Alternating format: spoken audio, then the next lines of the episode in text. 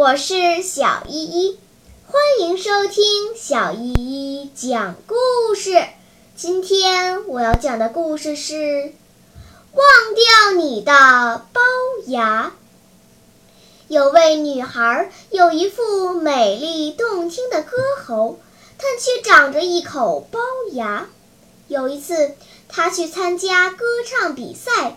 上了台，她只顾掩饰难看的牙齿，让观众和评委感到好笑。结果他失败了。有位评委认为他的音乐潜质很好，便到后台找他，很认真地告诉他：“你肯定会成功，但必须忘掉你的龅牙。”在伯乐的帮助下。女孩慢慢走出了龅牙的阴影。后来，他在一次全国性大赛中，以极富个性化的表演和歌唱倾倒了观众和评委，脱颖而出。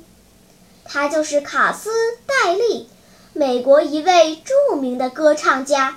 他的龅牙同他的名字一样有名。歌迷们还称他的牙很漂亮。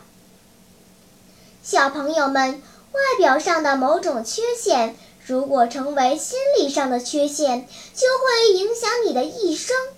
而只有自信地面对自己的缺陷，才能真正的甩开包袱，尽情地发挥自己的长处和优点。好啦，今天的故事就讲到这里吧。什么？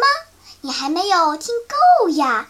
那就赶快关注小依依讲故事吧。